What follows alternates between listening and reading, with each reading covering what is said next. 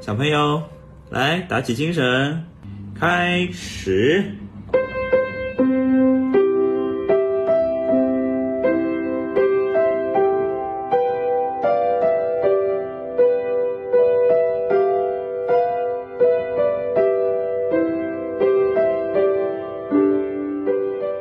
哦，我想起来一个报，它叫广播电视报。哦，对对对对对，就是我小的，时候，我姥姥家就特别，我姥姥特别喜欢看这个报纸，嗯。会准确的告诉你，比如哪个台几点会播哪个节目。嗯对。嗯嗯，啊、然后你想看，比如说哪个节目，你就可以在那个时间点准时调到那个节目、那个那个电视台。然后它有满满的几页，就是全是某某就是这一个礼拜对，，这个礼拜整所有的节个都有了目都有啊嗯因为那时候电视还不能点播嘛，所以那个时候广播电视报就很重要，就是你要想看到你想看的节目。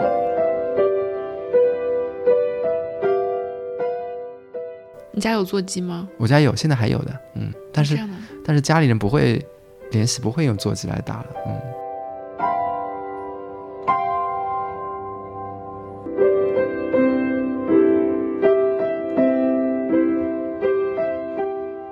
点歌，嗯，不是电视的点歌台，就是你直接在座机上打一个电话，然后电话会那个播放一首歌曲，是不是很贵？很贵。对吧？大家好，欢迎收听新一期的《有朝一日》，我是小六。我是阿路，我是玉林，这几天我们经常能看到一种新闻，就是杭州的报刊亭逐渐被关停了。很多人很怀旧，又在关停之前去报刊亭看了看，然后跟他们合了张影，或者说买了几本书、杂志回来，就掀起了一股怀旧风嘛。大家都纷纷在感慨啊，我曾经在那边买的芭比娃娃，不，我曾经在那边集卡。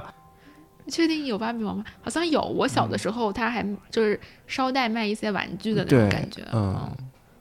你们以前在那边买的最多的是什么东西呢？我上学的时候特别喜欢买杂志，有一些杂志，比如说新作文，然后是我爸妈同意我看的，所以他们就会给我订，我就可以在家里面等着收。但是有一些杂志，比如当时我喜欢看漫游，你们看吗？不看。哎，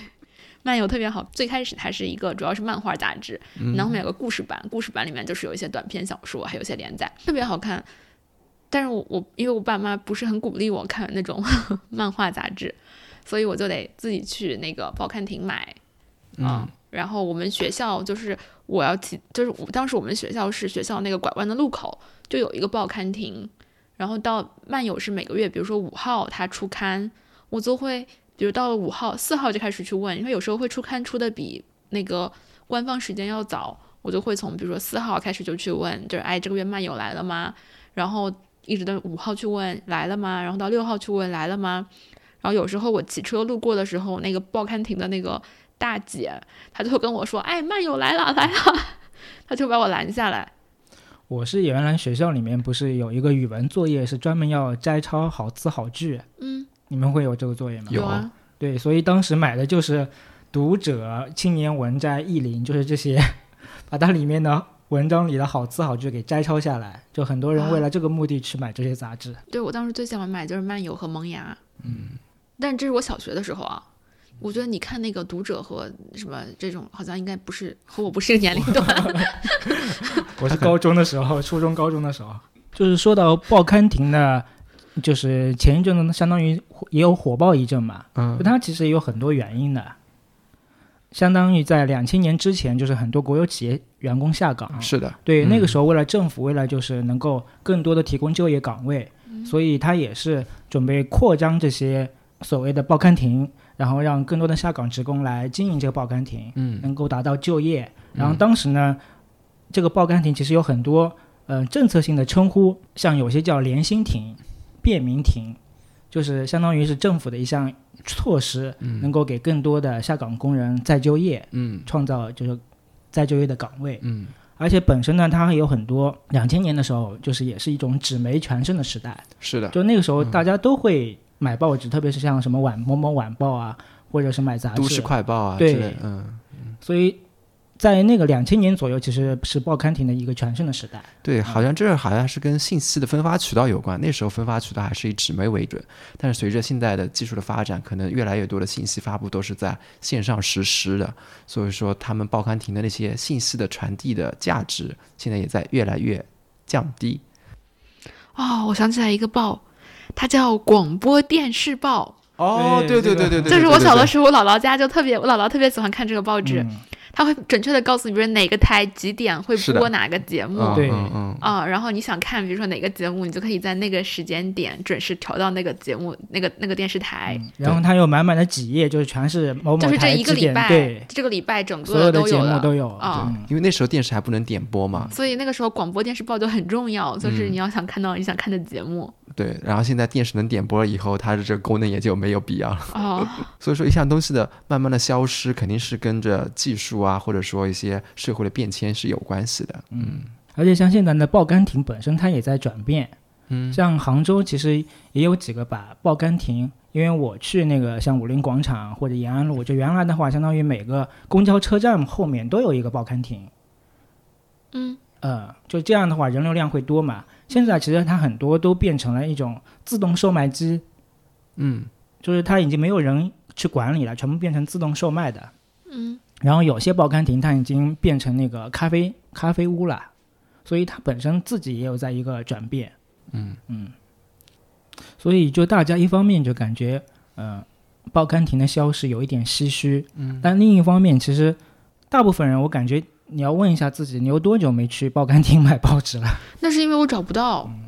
我觉得完全不一样，就是当你非常非常喜欢一个杂志的时候，你是希望第一时间能拿到的。我不喜欢订阅我喜欢的杂志，因为订阅那个分发总是要比你亲自去买要慢。对，所以当时那个采访里面，就是现在可能全杭州还有几家就是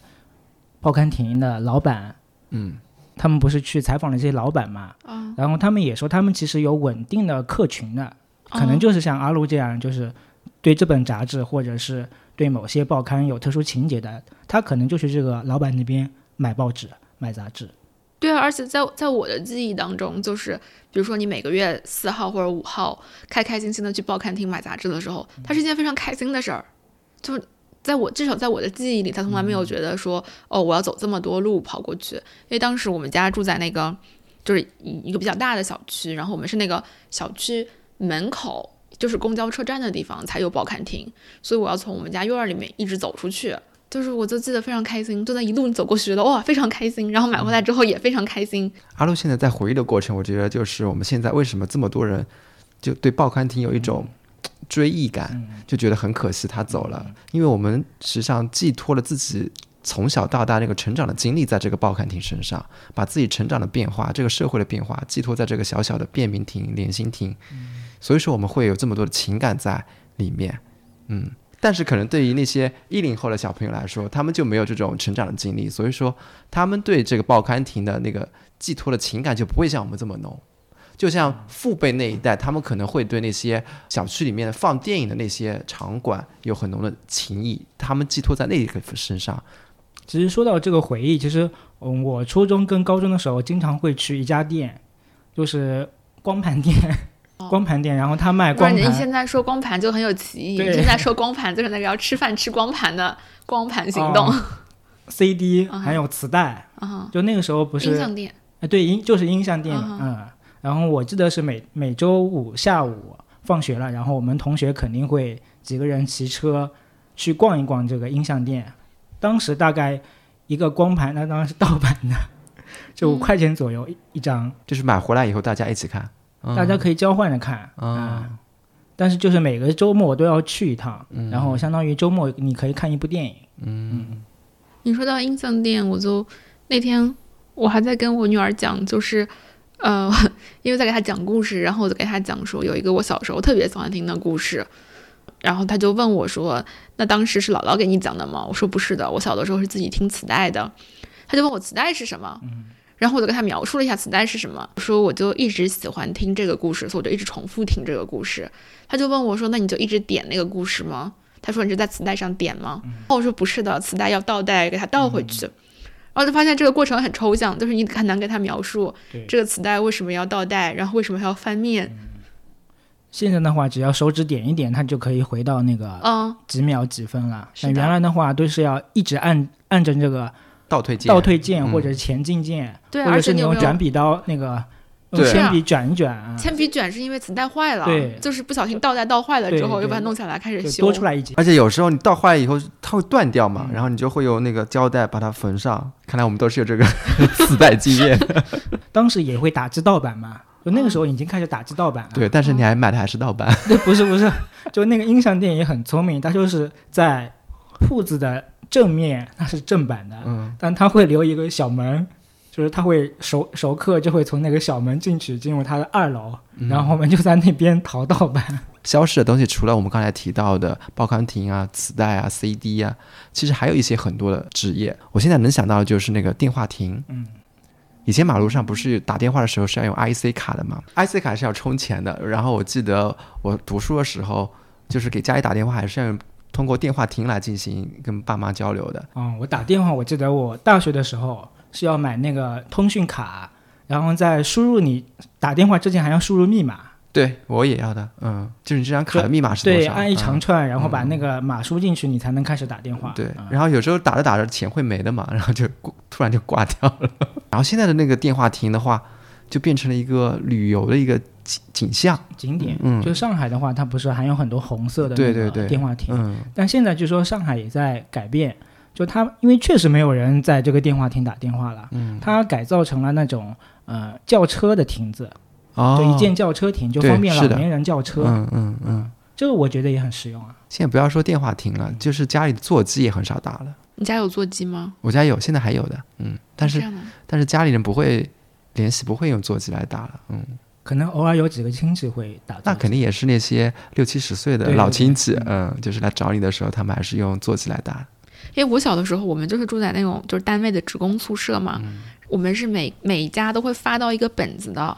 这个本子就是所有职工的通讯录。对我们也是，然后，所以我小的时候就要知道我的好朋友的爸爸叫什么，嗯。因为一般是他们爸爸或者妈妈的名字写在那个本子上。嗯然后有些是父母都是这个单位的职工嘛，那一般就是写爸爸的名字。嗯，所以我就要在那个本子上找到我好朋友的爸爸的名字，我就能给他打电话。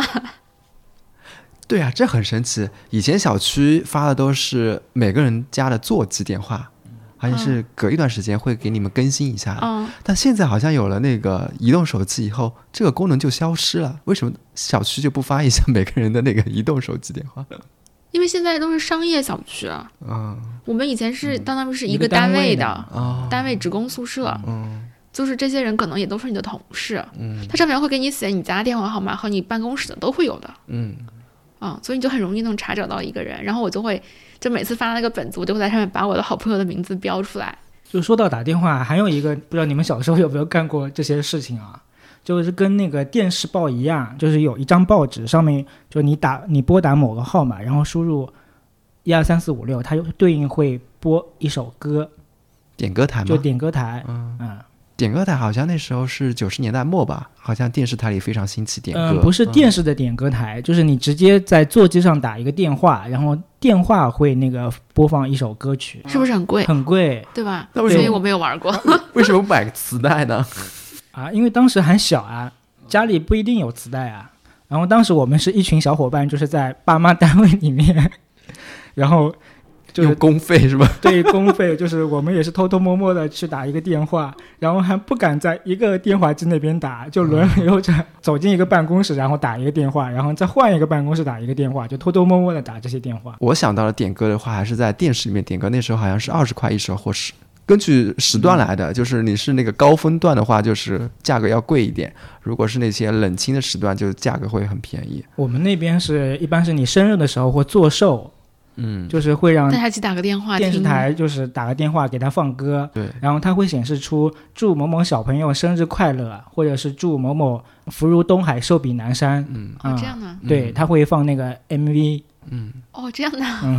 这么洋气的啊！而且要一百块钱一首，我们那边。哇，你们那边的消费水平这么高？跟那时候一百块钱很多哎。对啊，但它就相当于就是一个，那个就就是好比是在全市都让大家知道了嘛，就是很炫嘛，嗯。就是就是有一个就是现在的朋友圈，超奢生日派对的感对，觉，就现在的朋友圈，而且这个朋友圈是你一你一放，就是 这个地区的基本上所有的人都看到。对，我觉得我们的城市建设好像一直在，嗯，虽然说像报刊亭和电话亭这样的东西，可能是它的功能确实，嗯、衰退了，就是不再被人们所需要了，所以它慢慢慢的退出了公众的视野。但是总体来说，我觉得我们的城市建设一直在走的一个方向，就是它并不是完全依赖于，嗯，城市中生活的人需要什么，然后它朝着这个方向去生长的。嗯它更多的是被规划的，嗯就是它规定了你需要什么和你不能需要什么。嗯，像现在在做街道整治啊，会有一个很明确的规划，就这个区域我们是做商业区的什么什么什么功能，那个区域是做生活区的什么什么什么功能。对，但是实际上，你去在看上海的一些街道的时候，尤其是最最近有一部比较火的电影叫做《爱情神话》，它里面有个修鞋匠，修鞋匠是开在哪个地方旁边呢？它旁边是一家钢琴店。按照正常的一个规划思路，你觉得一个家钢琴店和一个修鞋匠，就是不应该被规划在一起，但是现实生活中这两个就是有交叉有融合的。嗯，包括我们之前，比如说不让摆地摊儿，嗯然后城中村的拆除、重建、改造，其实都是都是从一个规划的思路来建设一个城市的，而不是从城市实际，因为城市本身有这些人在，它其实是会自己生长出来一些东西的。虽然那些生长的东西可能是杂乱的、无章的，可能是需要稍微有点秩序的，但是它和这种完全从上至下的规划，可能还是有点差别。嗯，我记得有一个设计师说过，就是你在一片草原里面，你就不要去铺路，让行人们先走起来。行人们走着走着，就是会把那条路给走出来。走出来以后，你再根据那条路的轨迹去铺石子。这样的话，就是那条路是跟民众是相连的。那中国有一片草坪的话，它可能会寸草不生嘛。所以也有一句话，就是说伟大的城市啊，它其实不是由混凝土组成的，而是由人组成的。嗯所以现在的可能很多在规划上面啊，可能很多更需要人文关怀在里面。嗯你说到由人组成的城市，我就想到那个项彪在他的那个田野里面曾经说过，就是说中国人都像蜂蜂鸟一样是悬浮着的。就比如说像我们城市里面很多外来人口打工的这些人，没有真正扎根在这个城市，但是又是生活在这里的。然后中国人又总有一种就是故乡情，就总觉得自己是要回老家的。包括那个像我经常跟我们保洁阿姨聊天，我们保洁阿姨她就说，她在杭州已经生活了一辈子了，但是她在老家买房了。嗯因为他一直就有一个梦想，就是说出来打工赚钱，就是为了在老家买个房子。落叶归根，买了房子之后呢，他现在自己又又很怀疑，他说他老了也不会想回老家住的呀。嗯，他说在杭州待了一辈子，在这里生活的挺挺适应的。他说回老家才是真的不适应。嗯，可是呢，房子又买在老家了，他在杭州又是一直是租着房子，就是他们的观念里面觉得只要是租房子住的，就是没有扎下根来。嗯就很矛盾，就他就就似乎就是那种悬浮着的，就是他似乎是属于这个城市的，但是这个城市好像也没有完全认可他。嗯，然后他故乡他又觉得他是，那已经不是他的故乡了。虽然说名义上他的可能户口还在那里，啊、其实悬浮着的话，不仅仅是刚才阿路提到的那种状态，还有一种状态就是，嗯，比方说现在被撤销那个报刊亭的阿姨，她以前是有一份职业的，但如果现在报刊亭被撤销了以后，那他应该是怎么去规划他自己接下来的小日子呢？他对他来说，这现在的状态也是一种悬浮的状态，嗯，所以说在历史的大的趋势下，包括去年我们的教培行业，就是整个就是一个政策原因导致很多人都失业。他在这个整个潮流下，那那些教培行业的人应该是怎样去转型？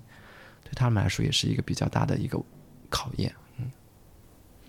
那你说我们之前就是很多那种街边的小商贩，嗯，他们也都是消失了的。是，当他们再重新回来的时候，他们其实是以一种呃连锁店的形式，但是这样的话，他们其实不能再拥有自己的，比如说小铺子了，嗯，他们更多的只能是比如说在这个连锁店当中，嗯，扮演一个员工的角色，嗯，就包括我觉得我们城市规划，比如说街道清理啊，道路边上不许摆摊儿啊，不能有小的店面啊，嗯，这种规划最后就造成了一个结果，就是我们有很多综合体，然后所有东西都在综合体里面。嗯，包括我现在想买一个东西，我都不知道去哪里买。很多东西，比如说我要买一个五金的配件儿，这个东西是综合体里面没有的，嗯，所以我就不知道去哪儿买。是我们家小区买有的，对，就除非你是你们家小区附近你见到过这样的店面，不然的话你就不知道去哪里买。嗯，反正现在像很多说到的小区，就是老小区跟新小区嘛，因为阿鲁家这边是相当于一个新区，是一个对我们这儿全是，区，我们这儿就全部都是咖啡店，对。就各种品牌的咖啡。像比方说你的自行车坏了，你想去修个自行车，你都不知道去哪里。嗯，但是我们那块是老小区，它其实是相当于各种配套都比较齐全的，嗯就包括五金店啊，包括修包啊、修皮带啊，还有嗯那个给你缝补的阿姨，嗯就是嗯、呃非常齐全。就是那个我感觉老小区的话，可能更生活化一点嘛。哎，所以我就觉得很有意思的一件事儿就是，我们小的时候看到的那些职业，很多都已经消失了。嗯，那比如说啊，我现在看到身边的很多父母在教育孩子的时候，他们认为的一些核心的能力和核心的技能，其实我们很难确保等到孩子就未来再过几十年，这些职业还是是令人向往的职业，或者说还会不会存在，都是一个问题。嗯，就是我会看到一些父母在帮助孩子做规划，尤其是比较强势的父母的时候，我会觉得很好奇，就是会不会，或者说肯定会，就是未来的时代是一个超乎我们现代这一代人想象的时代。嗯，那就是，但是我们每一个人似乎都非常喜欢那种确定的感觉，就是我们非常想为一个我们完全不知道的时代去做规划。嗯，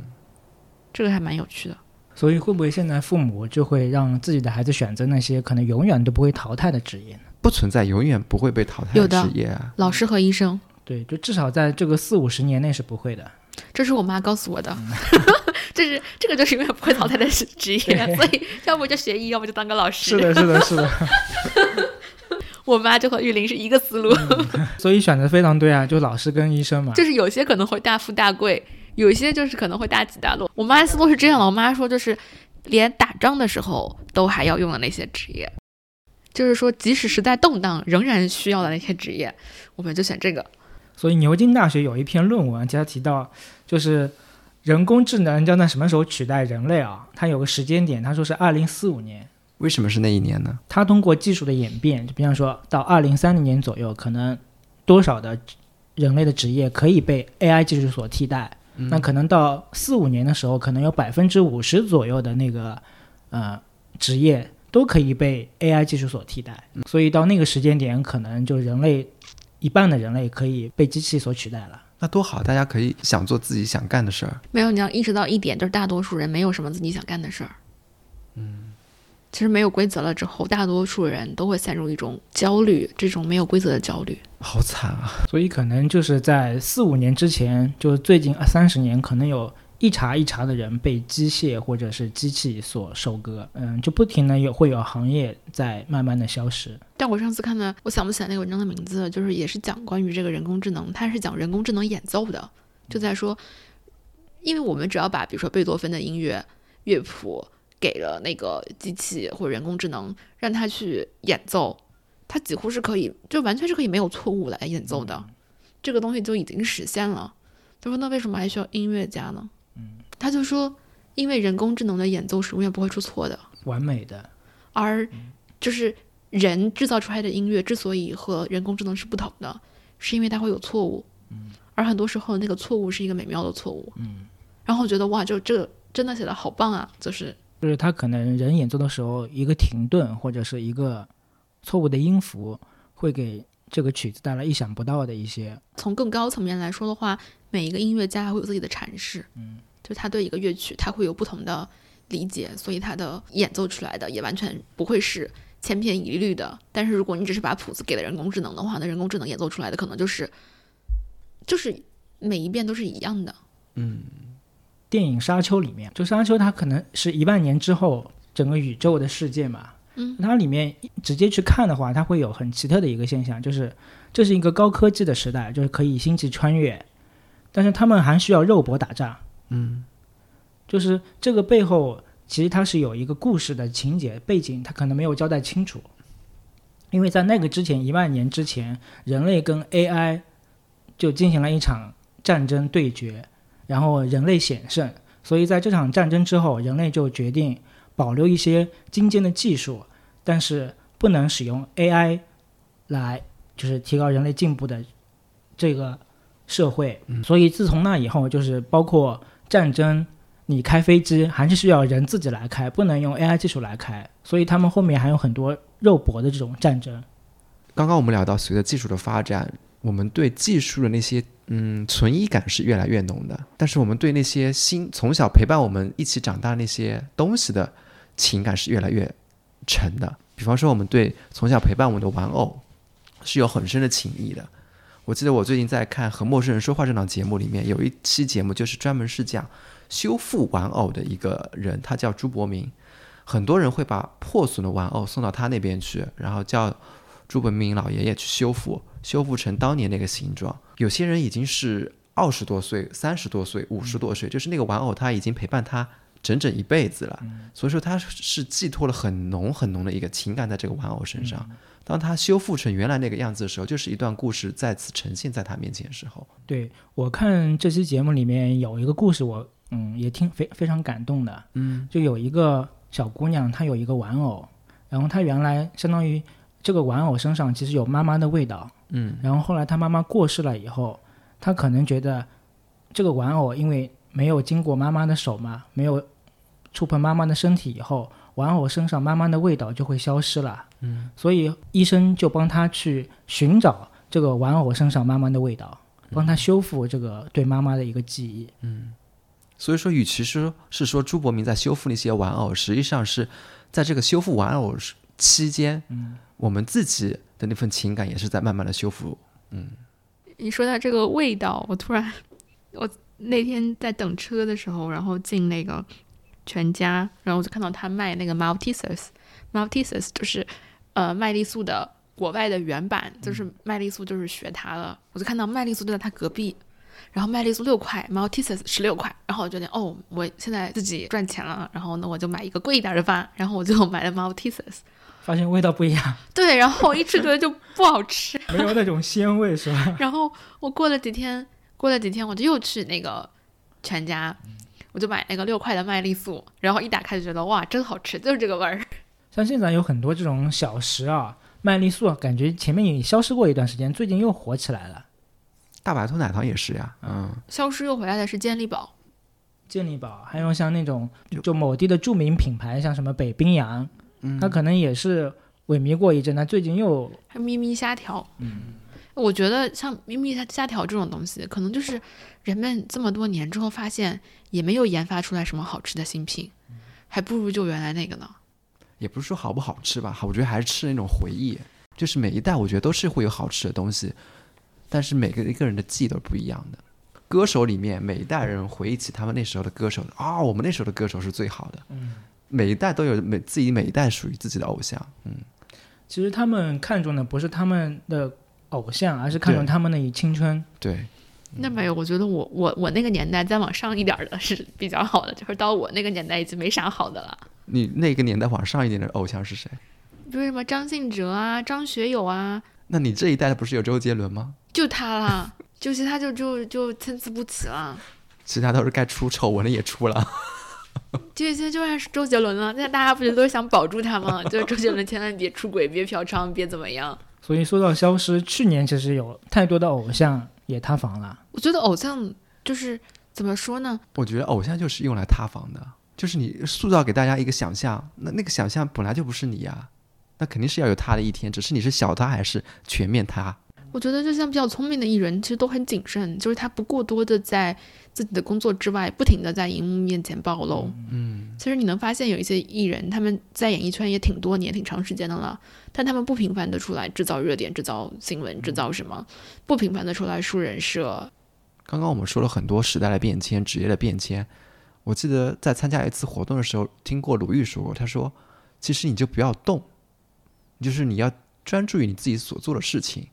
不要动，相信时尚的风向会转转转转，又会回到这个地方的。你把自己自己的事情做好、做深、做踏实了，那你就会慢慢的出彩起来。我觉得他这个观点还是挺新颖的，嗯，挺打动我的。包括我们刚才说那些演员，他如果只专注于表演这件工作，不要过多的去消耗自己其他综艺方面的精力，他实际上表演慢慢慢慢的演什么，观众都会有那种代入感，不会被他综艺其他一些负面信息给打扰到。嗯，就我想回到刚才刚才说的那个关于，就是一个玩偶身上可能是有妈妈的气味。我最近越来越感觉到，人的记忆是多维的，就是你记忆记一件事儿，你可能不是只记得那个画面和那个场景，嗯嗯就不仅仅是声音，可能也是有肢体。有很多东西。我觉得我小的时候，我们家住在校园里，就有很多很多丁香树。然后丁香它是这样的，就是它开花的时候，那个花儿特别小，你基本上就是，除非就满树都开满了，否则丁香花它没有什么存在感。它开满了之后就是一串儿一串儿的，就看上去比较多，但是它特别特别香。然后我经常晚上在校园里跟我妈散步，所以就是就是黑暗当中，你其实看不到那个植物，但是整个空气都是那个植物的香味儿。嗯，所以我现在就会在花店，有的时候会碰到丁香花儿，然后那个丁香的味道一过来，我就会知道哦这里有丁香。只要你走在花店里面，然后你一闻到那个味儿，你就能识别出来，哦，你们卖丁香啊，然后你就会买两只丁香回来啊。就是它一直在你的记忆里面，然后只要你在碰到它的时候，它就会唤醒你。就跟我小时候，我可能阿露是香味，我是主要是声音，我以为你要说臭，我以为是臭味。是声音。我在农村长大的时候，他们经常会来收那些甲鱼壳、鸭毛、鸡毛，就是用我方言的话，就是我给你们演示一下那个声音，就是“哦猫啊猫甲鱼口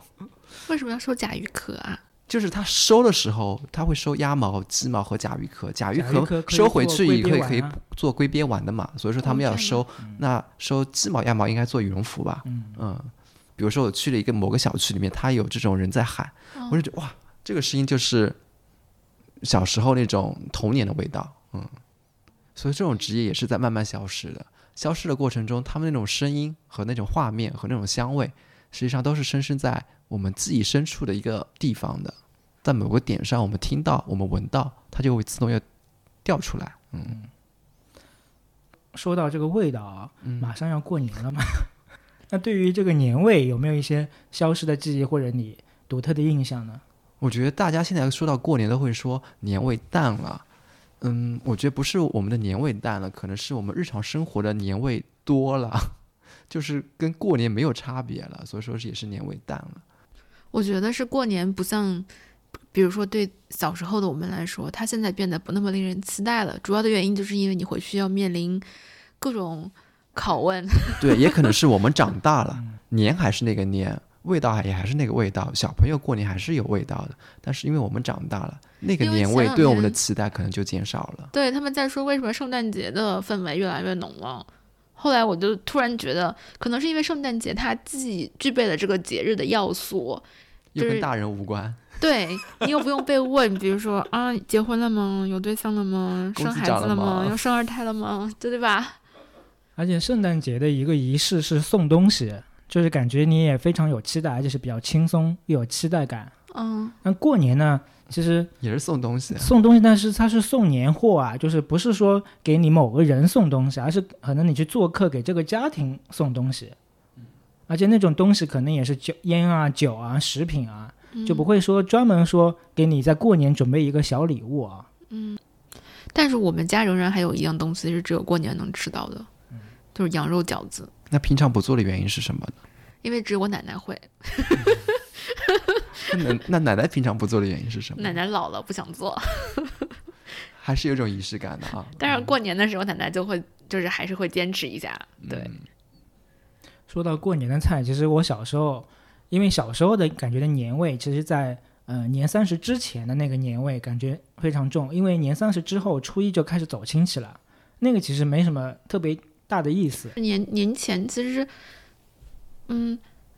就对我小时候的记忆来说，因为以前物流没有现在这么发达，然后北方的冬天其实是没有多少蔬菜的，所以大家就会在入冬之后会有一些囤菜啊什么的。在这种忙忙碌碌的过程当中，你就感觉就是那个，对，就是你会有那种节日的期待，就就是嗯冬天就是这样子的。而且因为我们山西人喜欢就是吃面嘛，所以我们就要炒番茄酱。嗯，你们肯定不知道，就买好多好多番茄，在入冬之前把它全炒成番茄酱，然后用很大的玻璃罐把它灌进去，这样到冬天要想吃那个西红柿鸡蛋面的话，就把那个番茄酱倒出来炒两个鸡蛋，就能炒成一个酱，就能吃面了。然后我们会买很多葱啊、蒜啊这些东西，然后放在那个以前那个阳台的防护栏儿，就那个铁栅栏儿，就放在窗户外面，就保存在那个外面。就是在我们绍兴那个地方，其实到现在为止，其实每家每户都要做一样菜，在过年之前啊，就是响冻肉啊，普通话叫响冻肉，就是响冻肉，响呢就是鱼响，鱼响是什么？鱼响就是黄鱼干嘛，炖肉啊、哦，响冻肉，冻肉，哦，就他会把那个黄鱼响跟猪肉，然后还有一些油豆腐，就烧成一锅，然后天气冷嘛，就冻在那边。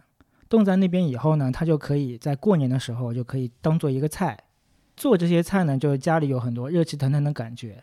而且这个菜可以衍生出很多其他的菜，它可以在里面，刚才说放油豆腐，也可以放笋干。我觉得包饺子才是那种热气腾腾的感觉，因为其他的不管做什么菜，你都是一个人或者两个人做就可以了。包饺子是一个全家从大到小，从老到少，所有人都可以参与的，就它永远都不嫌人多，你可以全家每一个人都来参与你这包饺子的环节里面。可能每个地方对热气腾腾的概念不一样。那我觉得我什么时候是热气腾腾，就是在烧饭的过程中，我们那时候还用灶，倒式那个灶，就是把那个火烧旺，那个过程我是觉得热气腾腾的。嗯每个人也都会来参与一会儿，就是你放一会儿，我放一会儿，嗯，因为那个时候就是我小时候的，我外婆在的时候，过年还要做粽子。可能北方是那个包饺子嘛，南方是要裹粽子。嗯嗯，就是这个裹粽子的仪式也是很很多人一起，然后跟包饺子蛮像的。对，嗯，嗯，哎，我一直觉得那个春晚对南方人特别不友好，因为它里面会一直强调说你吃饺子了吗？是不是在包饺子？年夜饭里面很多菜，像刚才玉玲说到的那个黄鱼响，这些食物它都是腌制的。冬天，比如说我们缺乏一些新鲜的食材的时候，我们很多时候采用的是这个腌制的制作方式。是的呀，包括我刚才说黄鱼那个响冻肉里面的笋干，嗯，笋干其实也是夏天就已经准备好的。然后我突然觉得冬天，就是我今年有特别强烈的感觉，就是冬天这个腌菜，它其实是一个极具生命力的季节，它是通过腌制这样一个静置和放在那里不动，就是或者说从表面上面看起来是放在那里不动的过程，它激活了一种新的风味儿。就比如说你像腌白菜，如果它不是通过这种腌的工艺的话，它是没有办法抵达那种新的风味儿的。嗯，你没有办法通过一个比如说只是凉拌的这么一个调味儿的过程，激发出来食材里面这一种新的像生命力一样这种新的风味儿。嗯，然后这个是冬天特有的，我觉得这个感觉还蛮美妙的，它是一种时间的感觉。就是我我前两天在做那个烤杏仁片儿，我就搜了两个方子，一个是烤杏仁片儿的方子，一个是大师，就是米其林大师杏仁片儿方子。因为杏仁片儿它就一个原材料，就是杏仁儿，它就是把杏仁儿，然后拿那个糖把它糊起来，然后烤成一个薄片儿这样子。那我就觉得，就是为什么还会有个大师的房子，就是这个米其林杏仁片儿和普通杏仁片儿的房子差距在哪里？后来我就仔细对比了一下两个菜谱，发现其实就有一个差别，材料都是完全一样的，制作步骤也完全一样的，就只有一个差别，就是那个大师的房子，它让你整个放，就是杏仁片儿放在那个调好调味儿的那个液液体里面放两个小时，嗯，而那个普通的房子就是说把它们搅拌在一起就可以进烤箱了，也就是说静置放在那里不动，看上去没有任何工作的这个过程，它是一个激发新的东西、创造新的东西的过程。嗯，所以这个就很美妙。嗯所以有时候你可能慢下来，可能会有不同的风味出来。它，我觉得它是一个绝美的隐喻，就是和冬天和腌菜，因为冬天也是一个我们所说的，就是说静止的、停止的、不动的，呃也没有办法做什么太多东西的这么一个季节，和这些腌制的食品，它们好像形成了一个就是呼应的这么一个关系，我觉得非常美妙。所以你也应该多试试熏肉啊、腌肉这一类不行。里面亚硝酸盐太高了，亚硝酸盐是甲基致癌物。对的呀，我现在每次都劝别人都是腌的东西少吃一点啊，少吃，但它也有不同的风味啊。就是可以尝，但是不要一直吃。嗯就是每次回到一旦科学的这个话题的时候，就是非常扫兴。它虽然就是整个过程让你觉得非常美妙，但是那只吃一点，这年夜饭吃一点没关系了。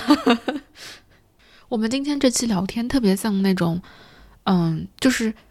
春节怀旧，就特别像你春节的时候去你爷爷奶奶家，然后听你那些姑姑婶婶、叔叔阿姨们跟你讲，哎，我们小的时候过年是那样的，我们就是那个姑姑婶婶是吧？对对对，和你们现在可不一样，你们现在这些孩子们都不知道，就是我们以前那种年味儿，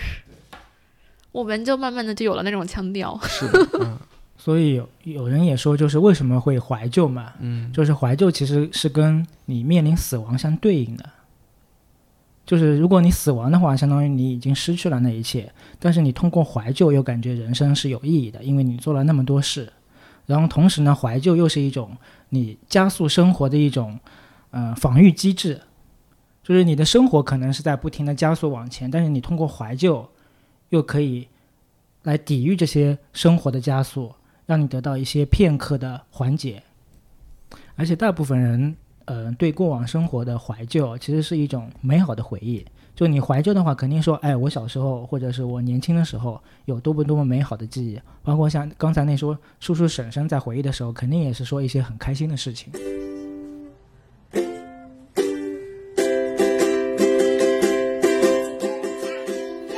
就今天就先聊到这里吧。祝大家新年快乐！祝大家新年快乐！祝大家虎年吉祥！